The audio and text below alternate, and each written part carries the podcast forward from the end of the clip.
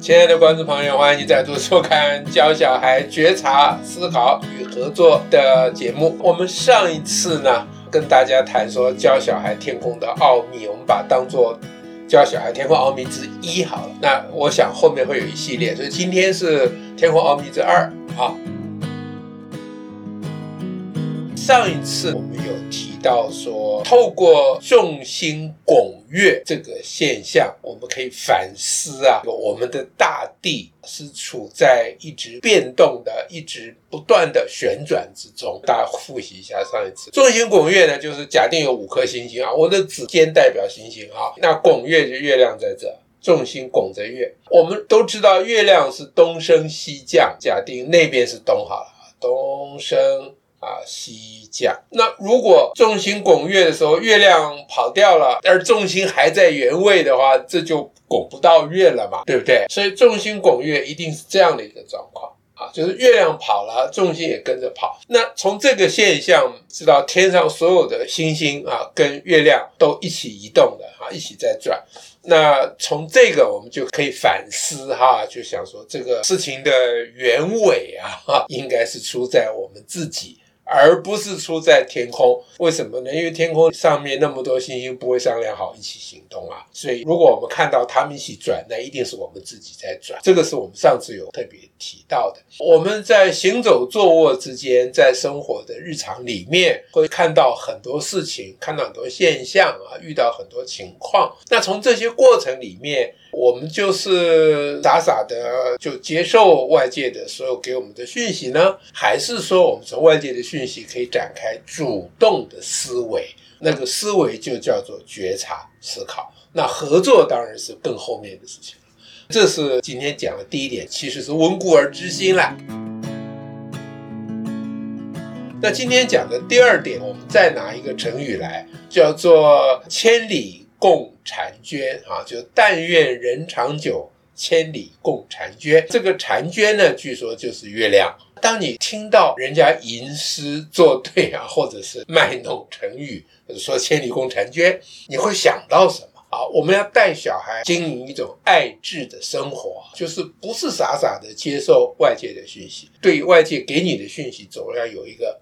反思哈，那如果你听到人家讲千里共婵娟，那什么意思呢？就是说，呃，我住长江头啊，他住长江尾，那中间相隔一千里，然后共婵娟就是我看到满月的时候，他也看到满月，我们两个啊，虽然距离很遥远，但是我们有个共同的呃欣赏的或仰望的重心，就是那一颗满月那个婵娟。当你听到这个讯息，你会想说：真的吗？会不会我看到满月的时候，他看到的反而是弦月？比如说，我们也知道嘛，这个月有盈亏圆缺嘛，而人有悲欢离合嘛，对不对？那所以我看到满月的时候。为什么另外一个地方相隔千里那么远的地方的人看到的也是满月？难道他不会看到缺月，或者是弦月，或者是没月，或或者是什么？为什么我看到满月，他也看到满月呢？真的是这样吗？还是古人做事他搞错了？相隔一千里的人，这边的人看到满月，相隔一千里那个人看到就不再是满月了，会不会是这样呢？这个我们可以思考一下，如果这样思考的话，那就回到我们对于天空的奥秘的一种理解。事实上呢，我们之所以看到满月，是因为月亮自己不会发光嘛，它被太阳照射，就是一个球体被太阳照射，总是有一半是亮的嘛。那亮的这一半如果对着我们的话，就是我现在这样看到满月，那表示太阳在我后面嘛。在这个情况之下，这个事情。会不会因为我在地球上的位置不同而改变呢？这就涉及地球的大小跟地月之间的距离关系，以及太阳还在更远的地方，涉及这件事情。因为地球到月亮的距离跟地球的半径比起来，地球的半径还是很小，地月的距离比较大，所以呢，在同一个时间。不要说相隔一千里了啊，你就算隔了整个地球的直径好了，那我们从地球的这里看月亮，跟我从地球的这里看月亮，基本上这两条线的角度是差不了太多的啊，因为地球的直径比起地月的距离，相对的是小的。所以呢，如果我从这里看到满月，他从这里看过去，因为角度一样啊，差不多啊，所以他看到的也是满月。所以千里共婵娟这件事情是对的啊，那不只是千里了，就是万里，它也是共婵娟的了。那透过千里共婵娟啊，这个啊我们耳熟能详的啊这个可以可以叫成语或诗句，透过反思，我们可以对天空的奥秘呢有更进一步了解。那我们提供这个素材给大家，大家平常跟小孩在一起的时候啊，不要老是问他说你这次考几分呐？啊，不要老是问他说你吃饱了没有啊？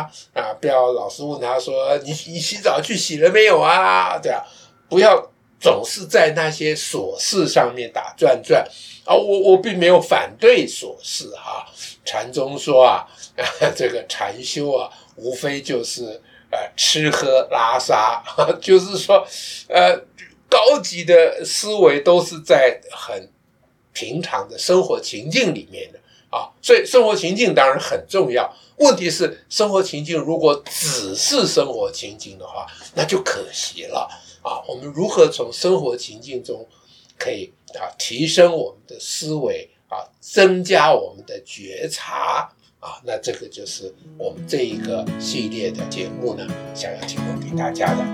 言而总之，这个叫做爱智的生活啊，喜欢智慧思考的生活。啊，今天的这个材料比较短小啊，希望大家喜欢。